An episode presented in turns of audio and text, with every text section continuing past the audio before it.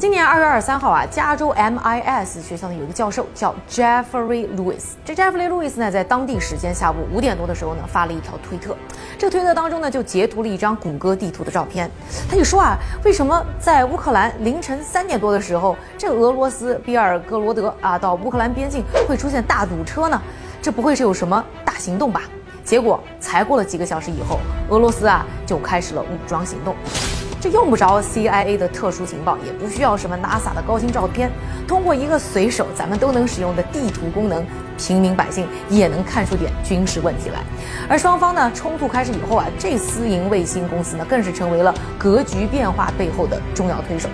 比如说啊，像总部在阿根廷的地球卫星观测公司啊，Satellogic 就是乌克兰政府的重要情报供应商。所以大家就没明白了，这个军费不到俄罗斯的十分之一，科技实力也不咋突出的乌克兰，能够分分钟搞清楚啊，俄罗斯的军队到底有什么行踪。而崛起的私营卫星产业呢，也绝对成为了乌克兰和俄罗斯危机背后不能不说的一个重要力量。这个视频呢，就和大家好好来说一说。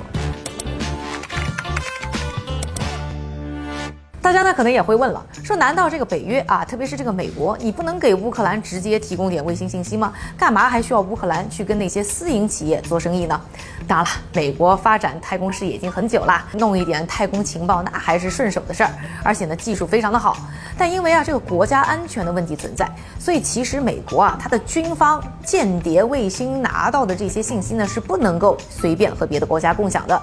就算是他想给乌克兰撑腰，也不是想给他就能给的。但是呢，私营微型公司它就不一样了，你花钱就能做他的客户啊，只要技术能实现的东西，你都能够获得得了。而且因为呢，私营企业释放了很多的这个相关信息，所以呢，美国军方啊，反而很多资料呢可以更快的进行解密。其实啊。不光是乌克兰政府了，包括美国政府在内，现在越来越多国家的政府呢，都在和这些私营的卫星公司啊进行采购。因为啊，这个政府呢造卫星、发射卫星，其实也是又费钱啊又费时间的事情，私企呢就变成了非常好的补充。那么这个产业又是如何崛起的呢？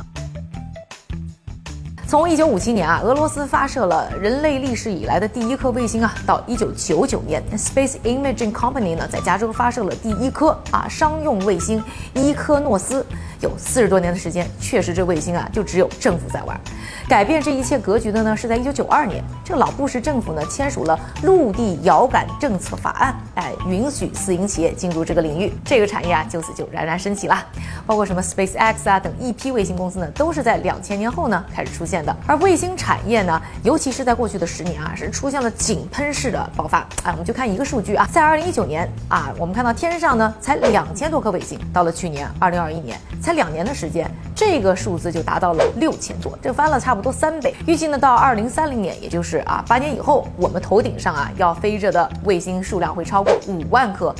那卫星生意呢突然爆发，也是呢供和求这两方面都发生了变化。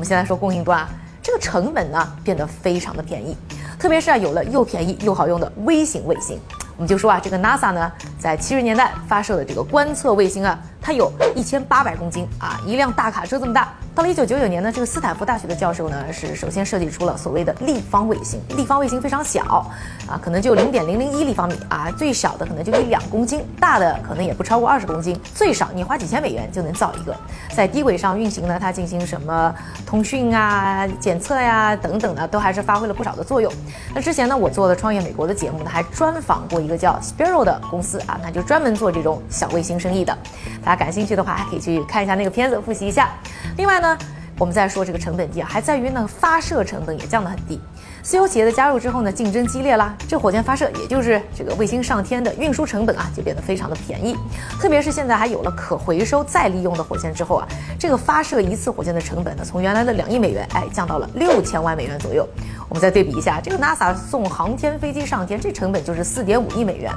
同时呢，因为呢卫星变小了，你发射的。生意呢也就变得更灵活，你每次可以发很多的卫星上天，而且可以按照什么重量、体积来收费。刚才我们说到的这种立方卫星啊，你如果平摊下来，通过体积啊、重量来算，你发射一颗可能也就几十万美元就能搞定了。另外，我们再说这个需求端或者用户端啊，最早的时候呢，卫星可能照个地球的照片，大家都非常的激动。现在呢，大家发现这个卫星呢变得非常好用的一个数据来源，特别是什么天气啊、交通啊、农业上的数据啊。这个卫星啊，绝对是收集的一把好手。我们就说啊，如果你是做国际物流的，肯定是非常希望能够拿到呢天气的实时数据，来帮助你啊，对于你的船只啊、航运啊进行这个管理。另外，比如说你是做啊交易期货的，你肯定少不了需要一点一手的全球种植啊天气的数据来帮你呢判断下单。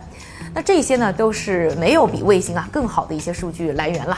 同时呢，因为呢数据处理的技术现在也变得更强了，让卫星呢收集的数据呢可以变得更好的去发挥。所以啊，你别看什么太空旅行啊，这个标价很高啊，号称还排不上队。但现在呢，太空赛道上啊，最挣钱的生意就是这个卫星生意。太空产业百分之七十三的营业额都是从卫星上来的。而未来十年呢，这个卫星产业啊，更将进入一个高速的发展期。有人预测呢，将会出现超过百分之一千的增长。这个当中呢，也包括中国。在中国呢，也是出现了相关的一些民营的啊航空以及卫星的公司都在冉冉升起。听着是不是很值得期待呢？